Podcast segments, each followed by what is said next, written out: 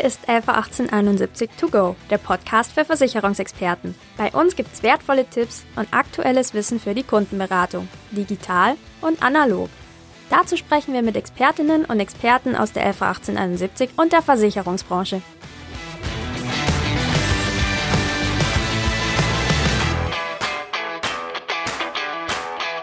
Hallo und herzlich willkommen zu einer neuen Ausgabe von LV 1871 To Go, der Podcast für Versicherungsexperten. Heute nicht mit Rebecca Gröger, sondern mit mir, Anja Schöne.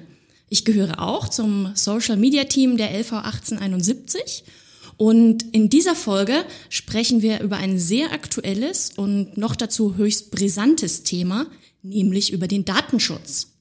Dazu habe ich mir eine ausgewiesene Spezialistin eingeladen, Verena Knoll.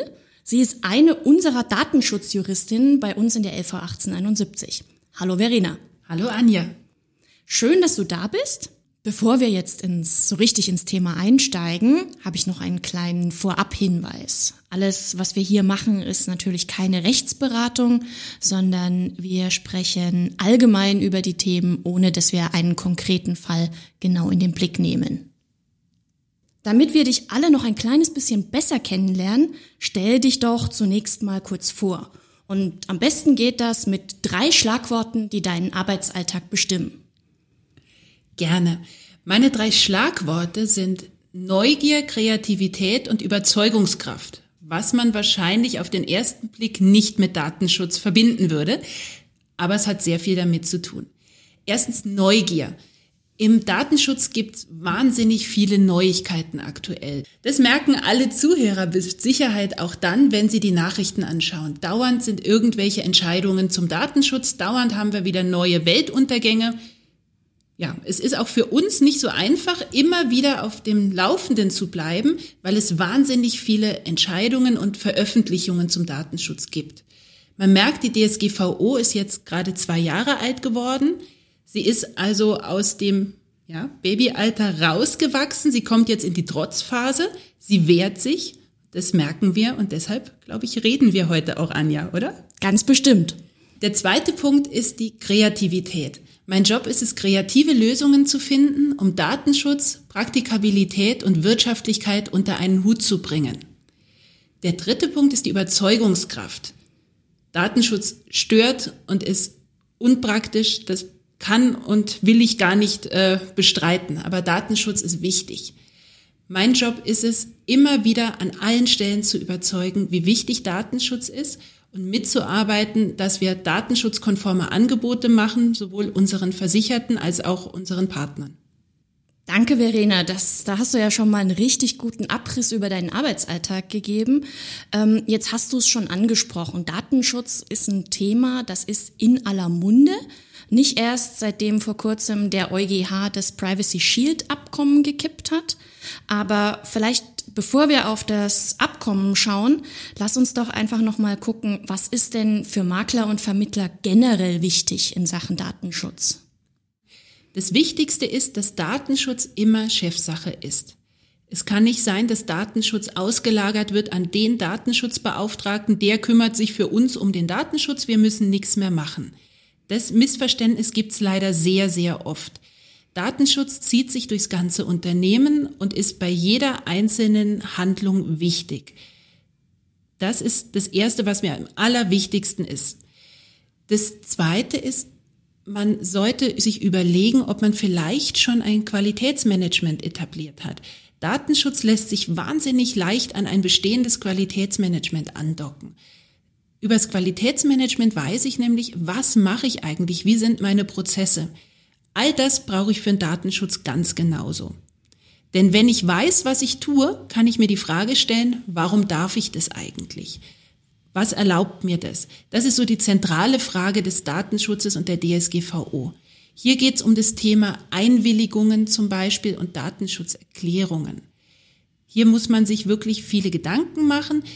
Hier ein bisschen Zeit und vielleicht auch Geld zu investieren, spart nachher viel Ärger und eventuell auch Bußgelder. Wichtig ist mir auch, dass unsere Partner auch auf die ähm, Informationspflichten achten. Die DSGVO sagt ganz genau, wen ich über welche Vorgänge informieren muss. Schauen Sie sich das an. Es gibt viele gute Muster und diese Sachen umzusetzen kostet einmal Arbeit, aber dann ist es auch größtenteils erledigt. Und der letzte Punkt, den ich hier ansprechen will, der ist mir aber auch ganz wichtig. Prüfen Sie Ihre Dienstleister kritisch. Was machen die eigentlich? Dürfen die das, was sie tun? Und haben sie wirklich vertraglich das geregelt, was sie tatsächlich leben? Und natürlich passt es auch zu dem, was in den Datenschutzinfos steht. Wenn man das alles gemacht hat, hat man schon sehr, sehr vieles erledigt im Sinne der DSGVO und im Sinne der Kunden. Häufig fällt im Zusammenhang mit dem Datenschutz der Begriff Auftragsverarbeitungsvertrag. Kannst du mal erklären, was ist das? Wofür braucht man es? Und wann braucht man es tatsächlich? Auftragsverarbeitung, das ist das, was man früher als Auftragsdatenverarbeitung gekannt hat. Die Abkürzung ADV-Vertrag sagt wahrscheinlich noch einigen was. Eine Auftragsverarbeitung liegt immer dann vor, wenn eine andere Stelle in meinem Auftrag meine Daten verarbeitet. Ein Beispiel wäre das Hosting meiner Webseite. Andere Beispiele wären der Versand eines Newsletters, Software-as-a-Service-Verträge, eine externe Buchhaltung zum Beispiel, wenn das jetzt nicht direkt ein Steuerberater machen würde. Falls Sie sowas haben, da gibt's Sonderregelungen. Wichtig ist, dass eine Auftragsverarbeitung erst dann legal ist, wenn sie auch vertraglich geregelt wird. Es gibt tolle Muster für Auftragsverarbeitungsverträge, die sind kostenlos im Internet zu finden. Aber auch viele Dienstleister haben das schon vorformuliert. Vielleicht sind die sogar auch schon längst abgeschlossen, denn einige Dienstleister haben solche Auftragsverarbeitungsverträge auch in ihren AGB versteckt. Das heißt also, eigentlich müssten Vermittler und Makler schauen, mit welchen Dienstleistern sie zusammenarbeiten, wo sie Daten hin weitergeben und dann gucken, ähm, gibt es da vielleicht schon einen Auftragsverarbeitungsvertrag oder muss da noch was getan werden? Genau, das ist eine ganz, ganz wichtige Aufgabe, dass man sich darüber bewusst wird, wo sind eigentlich meine Daten und die Daten meiner Kunden, wer verarbeitet die, was tut derjenige und wie haben wir das vertraglich geregelt. Und all das kann man ja dann in den Mustern finden, von denen du gerade gesprochen hast, wo man sich auch so ein bisschen informieren kann drüber. Genau. Es gibt ganz tolle Informationen der Aufsichtsbehörden, wie man diese Verträge abgrenzt, welche typischen Konstellationen es gibt. Es gibt Musterverträge. Das ist alles im Internet kostenfrei erhältlich. Man muss nur ein bisschen suchen. Kommen wir nochmal zurück zum Privacy Shield bzw. Privacy Shield Urteil. Was wurde da eigentlich vom EuGH entschieden? Um das zu erklären, fange ich nochmal an mit den Auftragsverarbeitungsverträgen. Wann immer Daten in meinem Auftrag außerhalb der EU verarbeitet werden, muss ich mir Gedanken machen, ob in diesem Land ein angemessenes Datenschutzniveau herrscht. Wenn das nicht so ist, müssen besondere Garantien vorliegen. Eine dieser besonderen Garantien war bisher das Privacy Shield. Das ist ein Abkommen zwischen der EU und den Vereinigten Staaten. Das Privacy Shield sollte die Daten der EU-Bürger, die in die USA übertragen werden, besonders schützen. Der EuGH hat jetzt aber dieses Privacy Shield sich näher angeschaut und ist zu dem Schluss gekommen, dass die USA zu viele eigene Rechte haben und dass die EU-Bürger zu wenige Möglichkeiten haben, um sich gegen den Zugriff der US-Behörden auf ihre Daten zu wehren. Deshalb hat der EuGH entschieden, dass das Privacy Shield keine Möglichkeit mehr darstellt, um die Daten legal in die USA zu übermitteln. Und was bedeutet diese Entscheidung jetzt für Vermittler und Makler? Die Entscheidung bedeutet, dass man die bestehenden Auftragsverarbeitungsverträge anschauen muss. Wichtig sind all die Verträge, in denen eine Datenübertragung in die USA enthalten ist. Wenn Sie solche Verträge haben, kontaktieren Sie Ihren Vertragspartner und fragen Sie, wie jetzt nach dem Wegfall des Privacy Shield die Datenübertragung legalisiert wird. Die Big Player haben jetzt sich alle schon Gedanken gemacht. Die werden höchstwahrscheinlich auch sehr zeitnah jetzt auf ihre Kunden zugehen. Natürlich kann niemand erwarten, dass das in ganz wenigen Tagen passiert.